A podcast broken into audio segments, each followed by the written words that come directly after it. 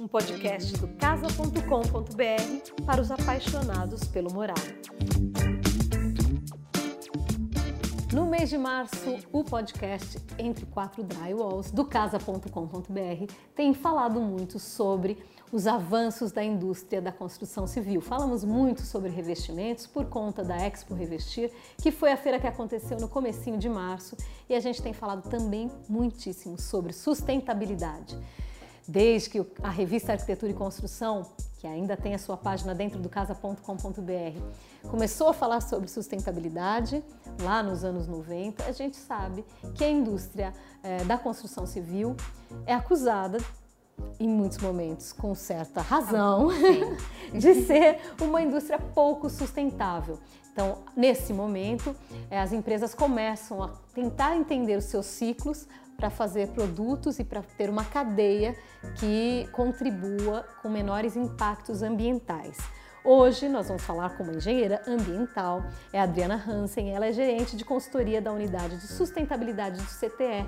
Ela vai nos explicar o que é o CTE e a gente vai conseguir saber em que momento nós estamos e como nós, como consumidores, podemos aí fazer parte dos avanços para fazer com que essa indústria, afinal de contas, essa indústria, nós somos parte, como consumidores somos parte, como é que nós podemos fazer com que elas tenham um menor impacto ambiental. Muito obrigada por ter vindo, Adriana. Eu que agradeço, é um prazer poder falar um pouquinho sobre esse assunto que me encanta, né? Eu acordo todo dia pensando nisso. É, eu imagino que você deva acordar todos os dias e ficar, às vezes, muitas vezes, de cabelo em pé com as notícias nem no mundo, fale, é, porque estamos é, não estamos sendo muito generosos com o nosso planeta. Mas o CTE nos ajuda, talvez, a seguir um caminho um pouco menos danoso. Né? Exato, né? a gente está ali tentando trabalhar é, com o nosso know-how formas diferentes de atuar com esse setor de construção civil, né? Não só na linha da edificação em si, do processo construtivo e do desenvolvimento do projeto em si, do empreendimento, mas também com a indústria de materiais nos processos para concepção, extração, manufatura dos produtos que vão para a construção civil. Né? É uma cadeia de bastante impacto, como você disse, mas é, há alguns anos existem essas iniciativas internacionais que começaram aqui é, por volta de 2014, 2005, é, 2014, perdão, 2004, 2005, de uma forma mais intensiva e que ainda que os últimos anos não tenham sido muito fáceis para o setor, elas se mantiveram e continuam numa crescente, o que mostra é, aquela chavão, né? Que não é só uma tendência, né? É, é uma necessidade de fato e, e, é um setor que tem muito a colaborar. Agora, o CTE existe há muitos anos. É, o CTE esse ano em agosto faz 30 anos de empresa. É uma empresa que foi fundada por professores da USP, com o intuito de movimentar o mercado da construção civil na área é, de inovação e de qualidade. Né? Há 30 anos atrás, a qualidade ainda era um assunto quase que desconhecido, né? padrões, metodologias e etc. O CTE nasceu com com essas duas grandes temáticas e durante esses 30 anos foi se desenvolvendo e crescendo, entendendo que o mercado precisava de mais coisas dentro de uma empresa que pudesse oferecer tudo num pacote só. Então hoje a gente trabalha com gerenciamento de projetos, gerenciamento de obra, qualidade ainda, inovação, a área de sustentabilidade em si, que nasceu em 2007, os primeiros projetos começaram em 2005, mas ela foi formatada como uma unidade a parte em 2007, hoje tem 50 profissionais atuando. Uma área de Smart Cities, outra de, de operação sustentável e ainda uma rede de relacionamento, porque em 30 anos a gente, graças a Deus, conseguiu bastante contato, é, atuar com, com diferentes players do setor de construção e isso possibilita com que é, a gente consiga conectar muito as pessoas é, em diferentes é, interesses. Né? Quais são os principais problemas que elas, que elas querem resolver? Olha, em 2006, quando eu entrei no que eu estou lá desde o comecinho dessa área de sustentabilidade, as primeiras demandas eram voltadas a empresas internacionais que já tinham diretrizes para desenvolvimento de projetos com uma menor pegada e precisavam implementar alguma coisa diferente ou atender alguma certificação aqui no Brasil. Na realidade, o primeiro projeto efetivamente foi um projeto da Tishman Spire, é, em que eles falaram, poxa, a gente precisa certificar LEED, né, uhum. que hoje é um selo bastante conhecido, especialmente no mundo da edificação corporativa, Sim. né? É, e eles falaram, poxa, vocês conseguem ajudar a gente? E a gente, com a expertise que tinha na época, falou, não, tudo bem, vamos estudar o que é isso, né? Uhum. E vamos implementar no seu projeto. Eles já traziam de fora uma, um conhecimento, então, eles né? traziam de fora, né? Tinham projetos já certificados com conceitos de inovação e sustentabilidade e queriam implementar isso no Brasil. E daí a história começou a se disseminar, né? é, prédios importantes, prédios imponentes começaram a buscar um diferencial, empresas internacionais começaram a perceber o quanto isso melhorava o espaço interno, né? o quanto isso reduzia custo né, de operação. É, e quando a gente fala de, de, do espaço de interior, o quanto que também afetava no bem-estar e na qualidade de quem ocupava aquele empreendimento. Então foi se polarizando, né? o entendimento da da, do setor e do impacto do setor ele também foi crescendo. E eu acredito que as certificações elas trouxeram uma, uma forma da gente tangibilizar de, mais, de forma mais efetiva o benefício das soluções que estavam sendo implementadas, então elas foram muito salutares nesse, nesse mérito de chancelar a técnica. Né? Então elas ampliaram a visão do que era sustentabilidade, que talvez ainda fosse muito focada em aumentar a área verde Sim. ou fazer uma gestão de resíduos. Né? Eles ampliaram essa visão e parametrizaram esse processo para falar assim, olha, então tá bacana, aqui é o que seria o básico, o que, que você precisa para ir além né, de, desse, é, desse perfil de empreendimento. Então a demanda ela veio muito de um posicionamento internacional, de incorporadoras, é, depois começou a, a, ter um entendimento de grandes empresas no Brasil, né, grandes construtoras, né, o Eldorado Business Tower, que foi um projeto que a gente prestou consultoria, o primeiro pla, lead platinum no Brasil, é um projeto da Gafisa, onde a Gafisa entendeu, nossa, o que, que é isso, isso é interessante, a gente quer começar a aplicar. E daí várias outras é, brasileiras identificaram é, isso como um diferencial de produto né? E daí números comprovavam o lado econômico, porque a gente sabe que o tripé tem que estar tá ali. Tem que estar, tá, tem senão... que estar, tá, senão a história não flui. Né? Então começaram a perceber que a taxa de vacância dos prédios era menor, é, que ele conseguia locar por um, um, valor um pouco maior e isso trazia, obviamente, um, um, um valor agregado para a empresa Sim. enquanto é, lado financeiro Sim. e que também trazia o benefício ambiental. Então, todos esses amadurecimentos propiciaram esse crescimento que hoje está difundindo em residencial, uhum. hoje existem museus, é, na Copa do Mundo, né? É, para conseguir um investimento do BNDES, caso você tivesse a certificação, um diferencial de sustentabilidade com certificação, havia um benefício uhum. financeiro, então os estádios da, da, Copa do Mundo também obtiveram certificações, hospitais começaram a atrapalhar isso, uhum. áreas escolares, então começou a ter um entendimento é, bastante forte, especialmente é, de arquitetos e de incorporadores uhum. e de alguns setores que já têm essa preocupação, né? Agora, quando você fala em grandes incorporadoras e grandes construtoras e você tem que atender parâmetros de uma ISO, você acaba trabalhando com toda a cadeia. Com então, a cadeia. todos os fornecedores, de alguma forma, devem ter sido avaliados por vocês. É, os fornecedores. Isso foi um processo, acho que foi uma das primeiras atividades que eu fiz quando entrei no CTE, foi tentar conhecer um pouco da indústria em si, não da obra, mas de quem fornecia o produto.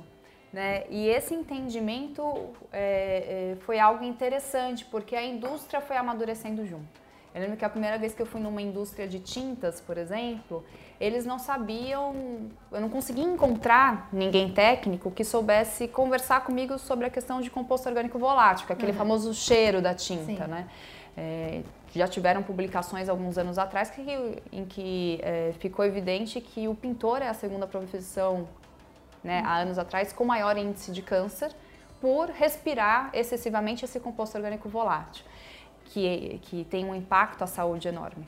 Então, era difícil, imagina, em 2006, 2007, eu ia em as indústrias e elas desconheciam, né? não sabiam responder. Mesmo sendo indústrias multinacionais. Mesmo indústrias multinacionais que eventualmente tinham a informação lá fora, mas que aqui a, talvez ficasse tão centralizado em alguém técnico da área de PD que você não conseguia acessar a informação. É, porque também nem era uma demanda nacional. Não era uma demanda nacional, de mercado, de ninguém, né? É, a parte técnica ainda não existia e ainda hoje existem Uh, em alguns momentos falhas de verificação de atendimento a questões técnicas, imagine outras questões, né, as questões ambientais. Então foi um desafio para a indústria que vem se adaptando. E a certificação, na verdade, ela sempre vai colocando uma régua acima, né? Então, também na hora que o mercado ficou ali, não, isso já sei, já estou dominando, está tudo certo, eles vão lá e pá, trazem coisa nova. Então, a todo momento a gente está trabalhando com conceito novo, com informação nova, né? Hoje bastante forte a economia circular, o conceito do cradle to cradle. Então, a gente precisa tratar desses assuntos na indústria, né? É, quando a gente fala já que a gente está na Anfacer hoje, gravando esses podcasts, e essa foi, esse é um mês em que a gente falou muito sobre revestimentos, é quando a gente fala no universo das indústrias cerâmicas. Que tipo de olhar vocês tinham para esse tipo de fornecedor quando é, estavam fazendo então esses prédios que precisavam prédios. atender a certificação? Olha, existiam vários fatores que faziam um produto diferenciado é, ou que colocavam uma pulga atrás da nossa orelha, né? Então, o fato de a gente buscar um fornecedor que seja mais próximo, com matérias-primas que fossem mais próximas à obra e com isso a gente reduzisse toda a emissão de carbono pela locomoção do transporte logístico dessa matéria-prima e depois desse produto para o ponto de entrega uh, o entendimento de coloração e o quanto que aquele revestimento poderia piorar ou melhorar uma situação de ilhas de calor na cidade, é, ou como que isso poderia impactar na, no conforto térmico do edifício quando aplicado, por exemplo, numa situação de fachada, é, e, e e o entendimento desse sistema construtivo com a cerâmica na fachada. Então isso eram pontos importantes, né? E daí começaram a entrar outras coisas, né? Entraram conceitos de, por exemplo, conteúdo reciclado incorporado, que é algo interessante, mas ainda muito difícil na indústria cerâmica que no começo é, precisou de uma educação muito grande, porque já é prática da indústria cerâmica, em determinadas etapas do processo de fabricação, reaproveitar o resíduo que acaba acontecendo naturalmente desses, dessas etapas. Só que isso a gente entende que é uma otimização de processo, né? Então, quando a gente fala de incorporar um resíduo num produto final, a gente está falando de fazer um trabalho ou com uma outra indústria, ou com, com pegando resíduo que é de demolição, né, um resíduo que já foi usado, que a gente fala, pós-consumo, incorporando isso. Então começaram a surgir vários conceitos e várias uh, informações, isso bem no comecinho, que passaram a distinguir o que poderia colaborar mais ou menos para a pegada ambiental do edifício. É, eu me lembro bem de uma informação há dois anos, eu acho, sobre hum, quando a gente teve aquele acidente terrível em Mariana de uma das indústrias cerâmicas que, que aproveitou, que usou aquele resíduo da lama de Mariana para fazer uma, uma, determinada série de, é, de cerâmicas. Nesse caso, a gente está falando de um evento pontual. O que se precisa é entender dentro de um ciclo de produção que envolve muitas indústrias, muitas empresas, como é que a gente faz essa troca. Exatamente. Isso... E entender, eu acho que esse caso é interessante, até qual que é o uso posterior. Porque veja que interessante.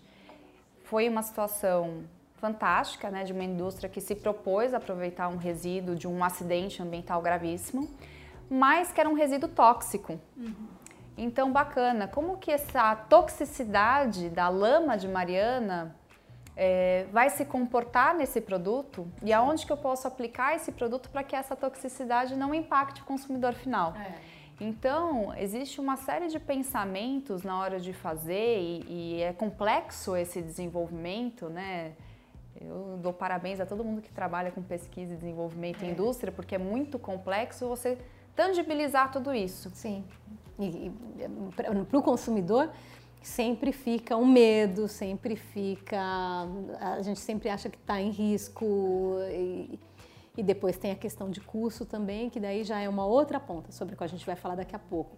Bom, quando vocês é, fazem essa análise com todos os, os agentes que estão dentro da construção de um grande prédio, por exemplo, você acaba tendo esse contato com essas outras indústrias, às vezes empresas com as quais vocês já tiveram alguma uma conversa lá no passado ou não. E aí, como é que, de alguma maneira, vocês interferiram no processo de fabricação dessas empresas? Porque ela começa, acaba se dando conta de que para ser selecionada para aquele projeto, ela precisa também atender requisitos aos quais ela não estava atendendo. Então, o principal fator que quando a gente fala hoje, o que, que faz um produto ser sustentável, eu digo muito que é a transparência. Seja para quem está numa área super técnica, né, que é o engenheiro que está especificando ou o projetista que está especificando, que é o incorporador grande, mas seja para o consumidor final. O que falta é informação. Uhum. É, e na hora que veio esse movimento, o que a gente pedia era informação. Então, esse foi o principal ponto de mudança para o setor. Foi bacana, né? Eu estou especificando um vidro e eu preciso que ele tenha uma característica térmica melhor, específica. E eu não tenho, né? O Eldorado importou 100% do vidro da Alemanha para garantir performance na fachada. Que absurdo, né? Até um contrassenso, talvez. É, até porque tem o transporte desse tem o material. transporte, mas por outro lado, é um material que vai ficar 60 é, anos é. na fachada. É, então, como é que se pondera isso? E daí a indústria, não, não dá, né? A gente precisa começar a trazer produto diferenciado para cá. Então, se estão me pedindo um produto com uma característica técnica ambiental diferenciada, eu tenho que começar a desenvolver isso. E daí começou o boom é, das empresas irem atrás é, de soluções, né? De um vidro melhor, de uma tinta sem cheiro, que hoje é muito comum você ver, né? E já é percebido um pouco pelo usuário final, porque isso incomoda efetivamente, né? Pintar a casa, sair com aquele cheirão, fica Mas ela não tem o cheiro e realmente ela não tem... Porque às vezes eu fico pensando assim, talvez eles tenham sido tão é, tecnológicos que tenham desenvolvido um composto volátil sem cheiro, que vai me dar câncer, mas não tem cheiro. cheiro. Não, não estou correndo esse risco. Olha, não sei. Ele pode ter outros elementos químicos que se, tenham algum tipo de prejuízo à saúde, com certeza. Mas é lógico que é, quando você não tem cheiro, usualmente esses produtos são à base d'água. Né? Então não existe, também até onde eu sei, nenhum tipo de composto orgânico volátil sem, o, sem um grande cheiro ou sem um cheiro minimamente perceptível. É, mas a base fundamental, e daí você vê lá, base d'água, né? Então, se está escrito base d'água, você já tirou uma série de elementos químicos e daí o que sobra é aquele material que vai dar a cor, que às vezes pode ser um material um pouco mais complexo, ou é, dependendo do uso da tinta, do tipo de tinta, pode ter um elemento ou outro que não seja tão bacana. Mas isso está é, tá sendo a revolução atual do setor, uhum. né? É, a revolução do entendimento efetivo agora do produto deles. Então, a gente tem ainda uma série de atributos ambientais que são mais cara crachá, então vou falar de proximidade, né? vou falar de conteúdo reciclado, mas eu quero entender a fundo o que, que é o produto. É um movimento que a gente teve no setor de alimentação há bastante tempo atrás com a tabela nutricional. É. Né? Então hoje a gente sabe quantas calorias, eu posso falar, não, beleza, não estou de regime, vou começar a bolacha e eu vou ficar feliz. É, a grande questão na hora de comprar um produto de construção é, poxa, eu sei que tem isso, mas tudo bem, dependendo do uso que eu estiver aplicando esse produto, não me sinto prejudicada por isso. A grande questão é que a gente não tem esse poder de decisão ainda, porque a gente não tem essa informação. E uma das questões bacanas nesse processo foi que a própria Anfacer, é, no ano passado, lançou na Revestir uma tabela técnica ambiental para ajudar o setor de cerâmica a conseguir é, traduzir todas essas informações que são relevantes para o consumidor. Então, hoje existe esse material né, que pode ser utilizado como uma referência para que ele fale, poxa, legal, é isso que eu preciso falar então? É isso que é relevante para todos os players do setor, então eu posso correr atrás dessa informação, sabendo quais normas eu tenho que usar, quais metodologias, quais testes e assim por diante. É, hoje, quando você vai comprar uma geladeira, um equipamento eletroeletrônico, você tem ali se ela tem uma alta ou baixa eficiência. É, Selinha do Procel lá, que é super didático. É.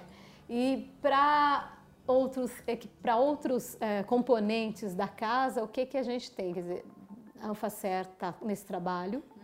Agora eu vou consumir cerâmica esse semestre. No semestre que vem, o que, que eu tenho que olhar? Tem algo que me faça um consumidor mais consciente? Olha, tem algumas questões. Eu acho que a primeira delas é entender se aquela empresa tem algum compromisso ambiental público, é algo bem simples, por exemplo, de você verificar. É, e é interessante porque quem tem, você percebe na hora que você entra no site. Você fala, olha que legal, você consegue achar algum relatório, né? metas né? e etc e tal.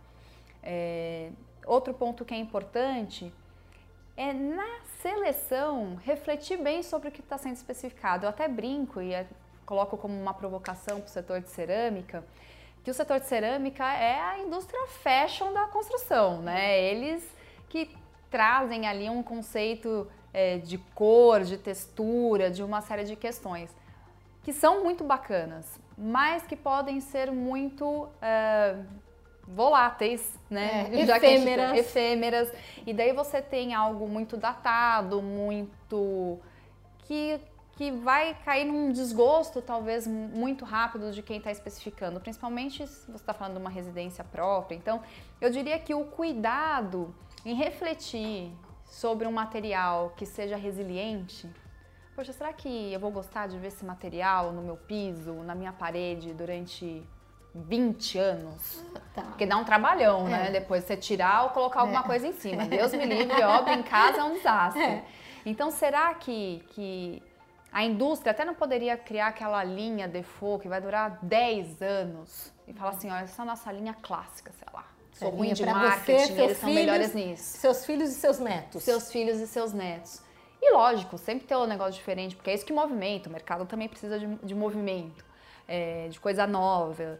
Mas pensar nessa resiliência é um ponto muito importante, porque daí você está indo no cerne da sustentabilidade, você está indo na redução. A gente fala, o único jeito de reduzir impacto ambiental de uma forma muito assertiva é diminuir. Sim. E como que a gente diminui, né? É, e daí entra um outro conceito básico para o consumidor. Como que é a característica da onde eu estou aplicando esse produto? Qual que é o tamanho desse ambiente? Qual que é o tipo de peça que eu posso escolher para ter uma modularidade na hora de aplicar? Uhum e reduzir a geração de resíduo lá na minha casa. Além de economizar dinheiro, né, ele vai também reduzir uma perda é, e isso traz muita sustentabilidade associada. Tem empresas que já estão trabalhando com o conceito de logística reversa, que é extremamente bacana.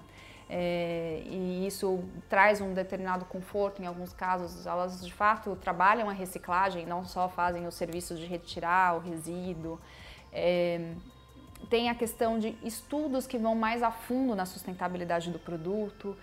Isso está começando no Brasil, mas que é o que a gente chama de declaração ambiental de produto, que é baseado no conceito de avaliação de ciclo de vida. Então a gente está falando de pegada ambiental, pegada em mudanças climáticas em outros impactos ambientais que também não são tão familiares às vezes é, nos nossos ouvidos, mas que estão muito próximos da gente, que é acidificação, que é a chuva ácida, que a gente sabe que destrói, inclusive, a própria construção. Uhum. Nossa, chuva ácida, na década de 90, só se falava só em chuva falava ácida. Nisso e na destruição da camada de ozônio, então, porque estava crescendo o índice de câncer de pele, né? O que, que aconteceu? O que aconteceu é que agora mudanças climáticas é a moda da mídia. Ah, então tem isso também. Mas é... a chuva ácida existe, A tá chuva aí. ácida existe, ela tá aí, ela é uma preocupação.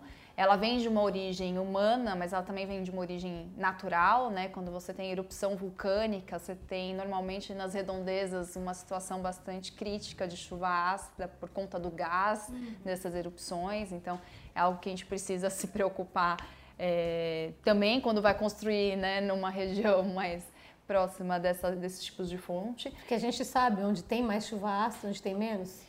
Olha, existem algumas. Uh, agências, né? A CETESB, ela consegue monitorar algumas questões, é, agências de meio ambiente que monitoram essas informações e monitora a poluição do ar, né? Então, hoje a gente anda aqui em São Paulo, você vê lá o reloginho da cidade que está falando se o ar está ruim, está bom. E isso, na realidade, é uma composição de vários indicadores. Então, ele vai estar tá falando, por exemplo, de material particulado, que é quanto de partícula fina que tem no ar que a gente está respirando. Ele vai estar tá falando do ozônio também, o que é muito doido, porque a gente sempre pensa no ozônio é, quando está falando em meio ambiente, sobre aquele ozônio que fica lá na estratosfera, que protege a gente dos ultravioletas e, e evita o câncer de pele. Mas o ozônio, ele também é usado aqui para limpar a piscina, né? É. Hoje já tem aquelas tecnologias, ah, piscina com tratamento de é. ozônio. Por quê? Porque o ozônio ele é oxidativo. É. E quando a gente tem muito ozônio no ar, ele é bastante prejudicial nos nossos sistemas respiratórios.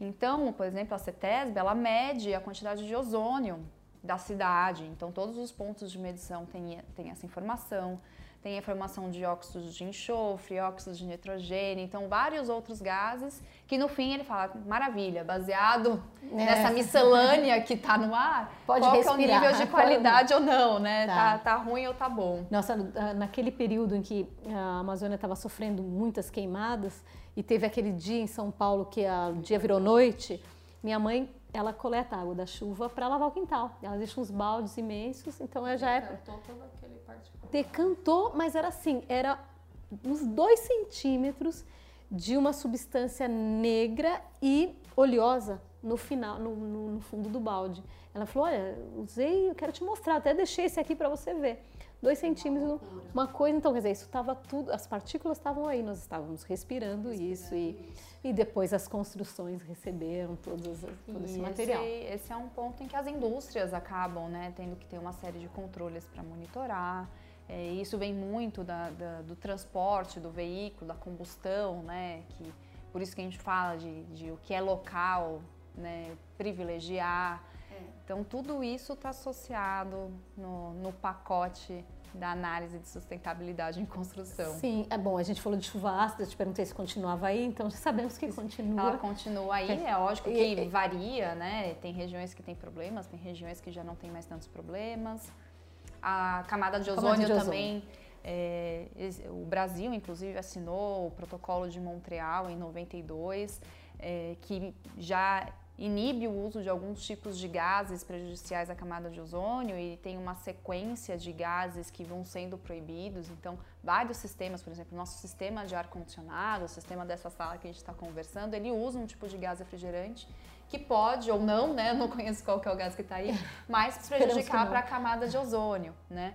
E, e, a tecnologia ela vai melhorando. Então, foram reduzindo os, os, impactos na camada de ozônio. Esses gases muitas vezes também colaboram para as mudanças climáticas. Então, a gente vai analisando várias frentes aí, mas temos que tomar cuidado da nossa camada de ozônio. O que mais que a gente tem? Porque você falou de coisas que eram menos tangíveis, o que já foram em algum momento não, não são mais, então a gente falou de três. três. Aí uma era, era aquecimento, ozônio e chuva ácida. Tem, tem uma outra que chama eutrofização. Ah, que é quase Deus um palavrão, né? Eu, Deus, eu, eutrofização. É, eutrofização. Ela é uma loucura, porque a gente se depara com ela com muita frequência em centros urbanos. Nada mais é do que aquele rio poluído. Hum. É, quando a gente lança esgoto, matéria-prima orgânica, matéria orgânica no, no rio, o que acontece é que sobe muito a quantidade de dois elementos, que é nitrato e fosfato. Você começa a ter um monte de bactéria que está consumindo essa matéria orgânica, né? Ou cresce alga, com crescimento de alga, cresce cianobactérias que podem trazer toxicidade para a alga. Então essa, esse oxigênio ele vai sumindo, sumindo, afeta toda a cadeia alimentar que está naquele corpo hídrico, que pode ser até um, um ponto negro numa, numa região marítima, até dependendo do descarte de, de poluição, ou aqui, né, nosso Rio Pinheiros, nosso Rio Tietê, são completamente eutrofizados, que é o termo que a gente usa para isso. É, a sorte é que se a gente para de lançar a poluição, naturalmente o meio ambiente vai retomando no seu tempo a restauração. Mas esse é um problema gravíssimo que a gente tem. Agora, eu, eu aproveito para te perguntar uma outra curiosidade minha sobre os rios de São Paulo, e é particularmente de São Paulo, mas brasileiros de maneira geral que a gente sabe tem uma quantidade imensa de esgoto não tratado que é lançado diretamente no rio. Mas a gente teve nas décadas de 60 e 70 uma poluição desses rios por compostos químicos das indústrias. Ainda tem indústria que joga composto químico nos rios? Ai, olha, tem tudo nessa vida, tem viu? Tem tudo nessa vida. Com isso a gente Eu vou te falar, as grandes indústrias obviamente não, né? elas é, têm uma série de controles e licenças que precisam para operar. Então, não descartam o efluente in natura, né? Assim, ah, gerei esse resíduo aqui, esse esgoto e estou jogando no rio. Elas obrigatoriamente têm que atender a uma série de é, limites, né, para cada tipo de componente químico que vai ter naquele esgoto para poder lançar. E depende também do como que é o rio. Então, se é um rio muito limpo, muito puro, com uma característica de flora, de fauna específica, vai ter uma qualidade de água que ele vai poder lançar. Se for um rio com uma outra característica, pode ser que isso varie um pouco, existe legislação para isso. Mas existem as indústrias clandestinas, né? É, e daí que, é o, aí que é o grande ponto, né? Se você for trabalhar com as grandes indústrias, isso de certo modo tá, tá bem mais controlado, né? Muito mais controlado. Agora, essas indústrias pequenas que você não conhece, que às vezes não faz por maldade, eu vejo muito isso, né? Há um desconhecimento muito grande porque há muita coisa nesse entorno, né? A legislação ambiental é imensa, os requisitos são imensos. E às vezes ele está ali na melhor intenção, trabalhando com algum material e lançando aquele efluente em natura, né? A gente tem uma taxa de coleta de esgoto ainda muito baixa no Brasil, Sim. né? E pior ainda é a nossa taxa de tratamento do esgoto, porque às vezes a gente coleta e não faz nada com essa coleta. É. Então, ainda infelizmente existe. Ela é engenheira ambiental. Imagina, ela escolheu essa profissão aqui no Brasil. Aliás, uma belíssima profissão. É a Adriana Hansen, que é gerente de consultoria na unidade de sustentabilidade no CTE. E a gente está no podcast Entre Quatro Drywalls. É, eu fico imaginando a, a, necess, como é grande a necessidade de informação, porque obviamente você tem uma grande indústria, essa grande indústria está sendo muito mais monitorada e ela especifica nas suas embalagens, na sua comunicação com o público, tudo que ela faz. As clandestinas, a gente não tem não muito tem como, controle, né? como controlar. É o que aconteceu recentemente lá no Rio, né? Na lagoa de Niterói, que de repente, pá, morreu tudo, a água ficou rosa. Você fala, meu Deus, de onde veio isso? Uhum infelizmente. Infelizmente, muito provavelmente são dessas indústrias é, que são clandestinas. Por outro lado, também, às vezes, quando a gente vai para aquela região de Salto, de Itu, que tem as quedas, uhum. o rio ali chacoalha, fica muita espuma. Eu me pergunto se tem tanta empresa clandestina assim a ponto de ter toda aquela espuma. Existem, é? na realidade, outros fatores, né? Outro dia eu estava vendo um documentário do Discovery Channel, porque eu precisava de um vídeo para tangibilizar mais essa tal da eutrofização uhum. para os alunos num, num, curso que eu dou. E daí eu achei um vídeo muito bacana é, que mostrava a situação dos Estados Unidos, do que eles chamam dessas zonas negras de poluição. E lá nos Estados Unidos, o maior problema deles é a fertilização de áreas verdes. Então, nem sempre é só a indústria, né? Então, você está lá na sua casa, tem uma grande área verde, um campo nos Estados Unidos, né? Aquele campo de golfe lindo, maravilhoso, que para ficar bonitinho daquele jeito precisa de nutrientes. Agora, quantos nutrientes? O nutriente que sobra ali, na hora que chove, ele vai para algum lugar. E esse é. lugar é um rio. A gente está falando de né? nutrientes né? químicos, químicos, fertilizantes, exato, fertilizantes. Então tudo isso vai para o rio. E daí você vê essas cidades menores, né? Às vezes muitas delas sem um sistema de tratamento de efluente e vai o sabão da sua máquina de lavar, uhum.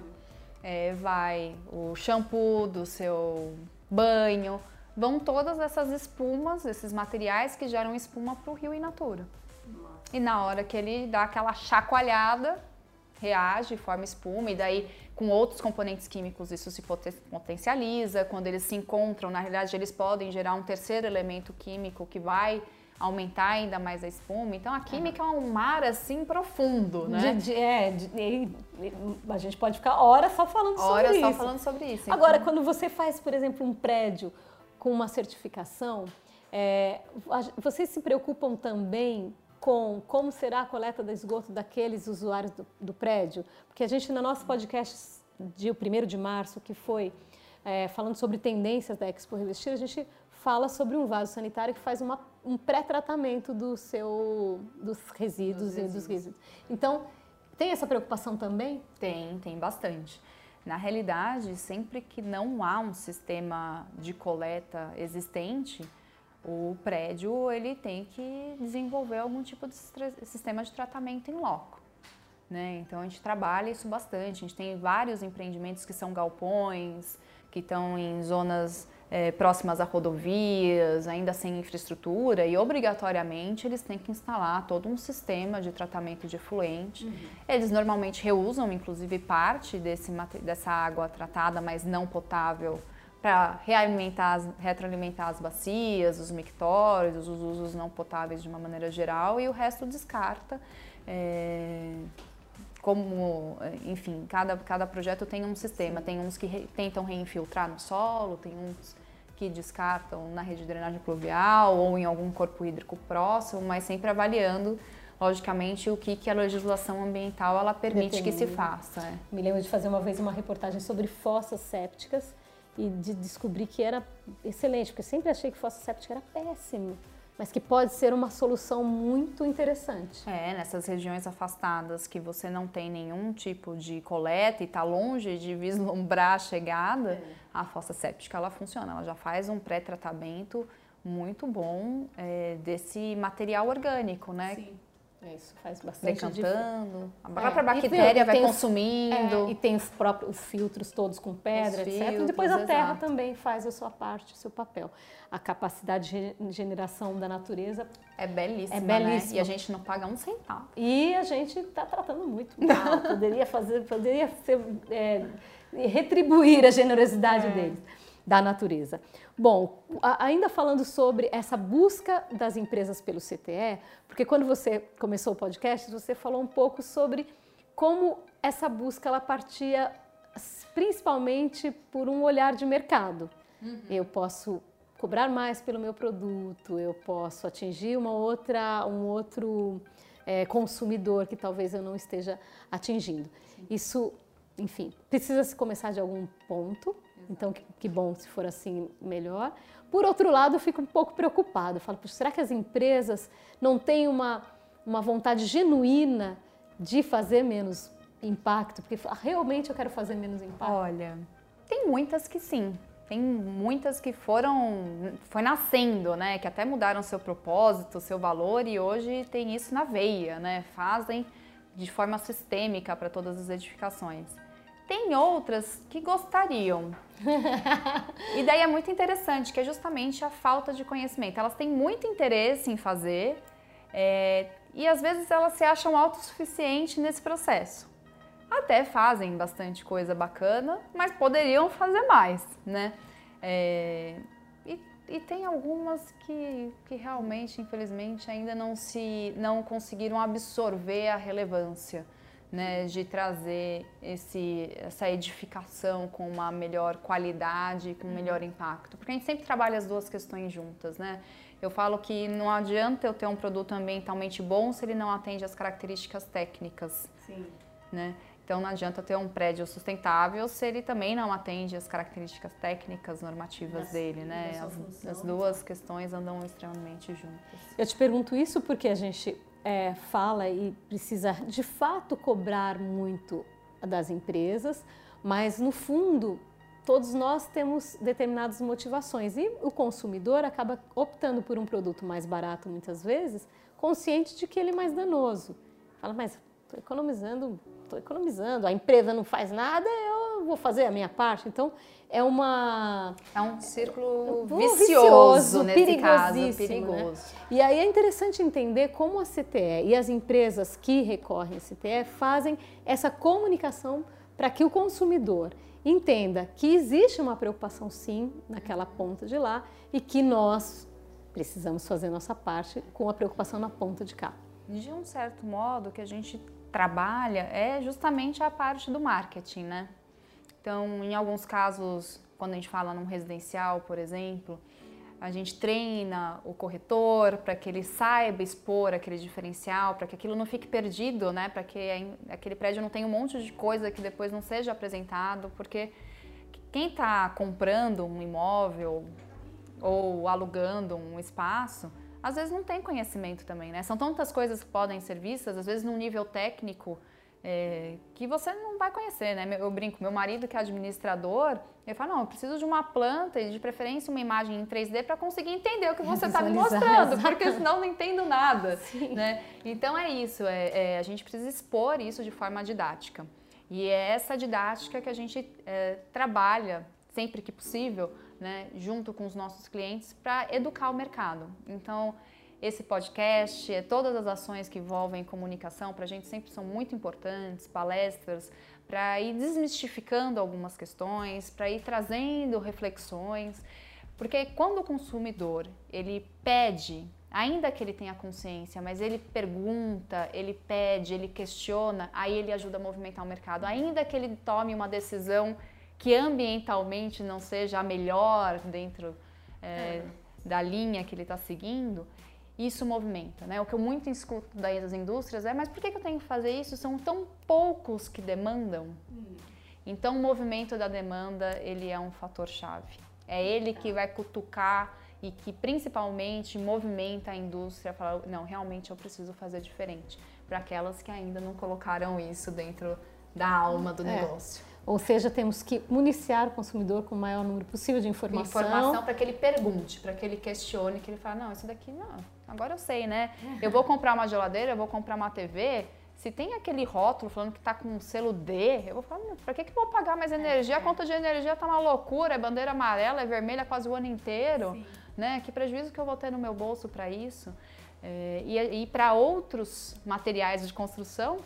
É muito difícil, ele não sabe o que perguntar. É. Então, trabalhar a educação, falar sobre isso, falar, não, pergunte, veja o que é local, veja se tem um conteúdo reciclado, pergunta se tem alguma coisa que pode ser prejudicial à sua saúde, vai questionando, que daí a indústria vai falar, não, existe um movimento de, é, de da humanidade num caminho realmente diferente, que se eu não seguir esse rumo, eu vou... Uh, não, não, não, não ter prosperidade. Frente, não tenho prosperidade. Então, olha, algumas informações. Pergunte se o produto, da onde é que vem aquele produto? Quanto mais próximo de você, isso significa menor gasto no transporte. É, se ele é feito de componentes reciclados ou se ele é reciclável. E se ele é reciclável, é. é. porque em alguns casos já tiveram produtos com muito componente reciclado, incorporado, mas não era reciclável. Eu falei, e aí agora, depois o que eu faço com isso? O que eu faço com isso? É. Pergunta se a empresa se preocupa com o ciclo de vida do que produz. Exato, se tem compromissos com o meio ambiente, né? Isso é fácil, é só dar um Google lá na hora. E, já encontra. E, e perguntar e olhar, né? É, certificação, quando a gente estiver falando de madeira, não é? é? Certificação, a gente tem várias madeiras, né?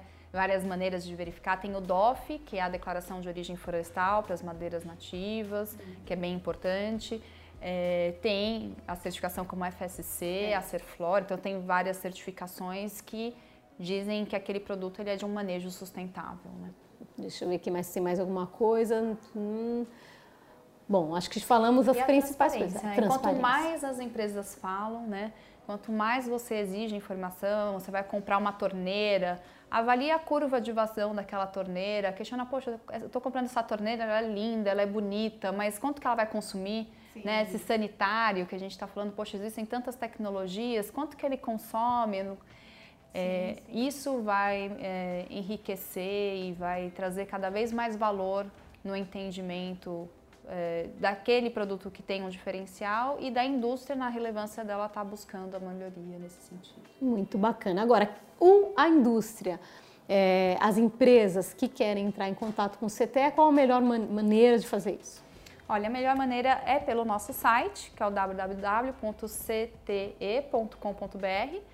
CTE, na realidade, significa Centro de Tecnologia de Edificações. A gente não falou nenhuma vez. Uma empresa que existe há 30 anos. Há 30 anos. A gente fala CTE, todo mundo conhece por CTE, né? É, no nosso site tem o nosso endereço, tem o nosso, os contatos de telefone, de e-mail.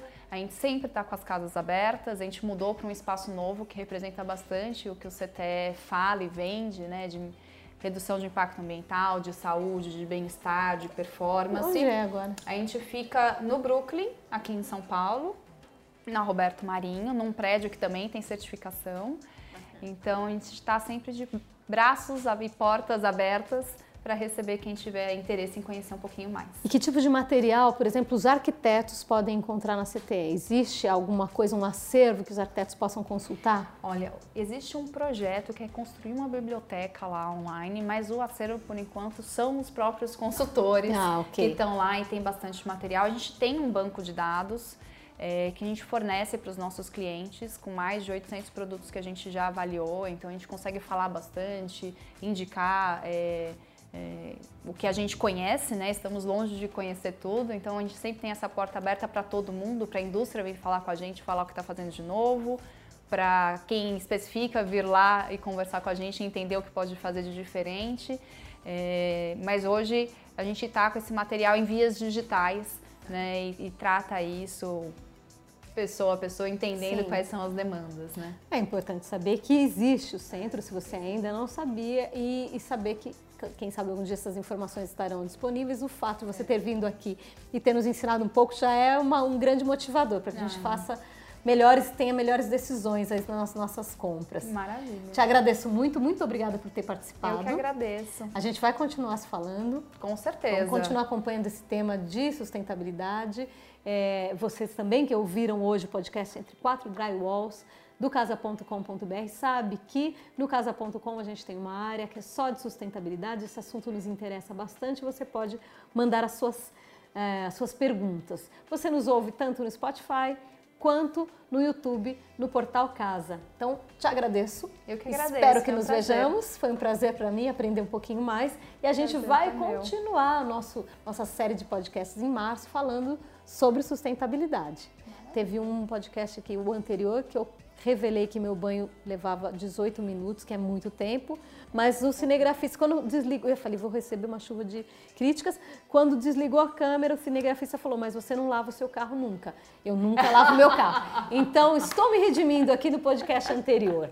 E com isso a gente finaliza e a gente vai voltar na semana que vem continuando aí no tema de sustentabilidade e aí a gente vai focar bastante no universo de revestimentos. Muito obrigada. Eu que agradeço. Um abraço para todos. Entre quatro drywalls, um podcast do casa.com.br para os apaixonados pelo morar.